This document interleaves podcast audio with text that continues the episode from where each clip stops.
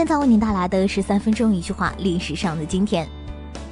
一八九五年的今天，日本写钓鱼岛为位于冲绳县管辖八重山群岛西北之九场岛鱼钓岛，从来为无人岛。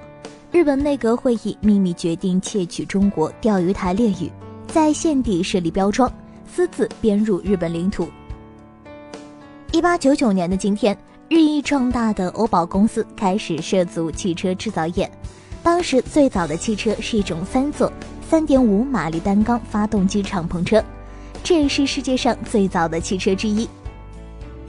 一九零零年的今天，加拿大军队启程前往南非参加布尔战争。布尔战争是英国人和布尔人之间为了争夺南非殖民地而展开的战争。布尔战争中的英军总司令基契纳成为英国的民族英雄。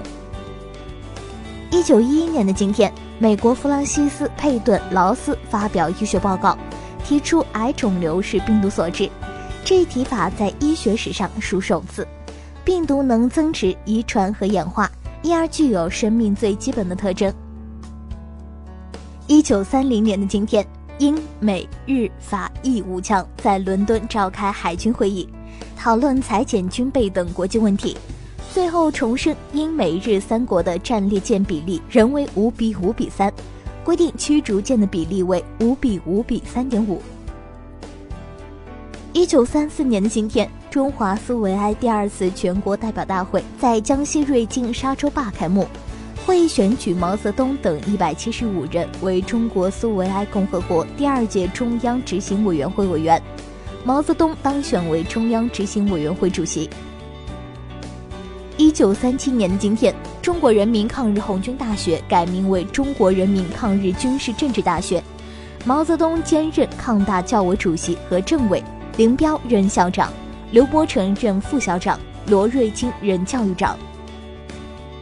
一九三八年的今天，中国电影制片厂成立，总部设在昆明。前身为国民党南昌行营政训处下的汉口摄影厂，抗日战争初期隶属于军事委员会政治部第三厅。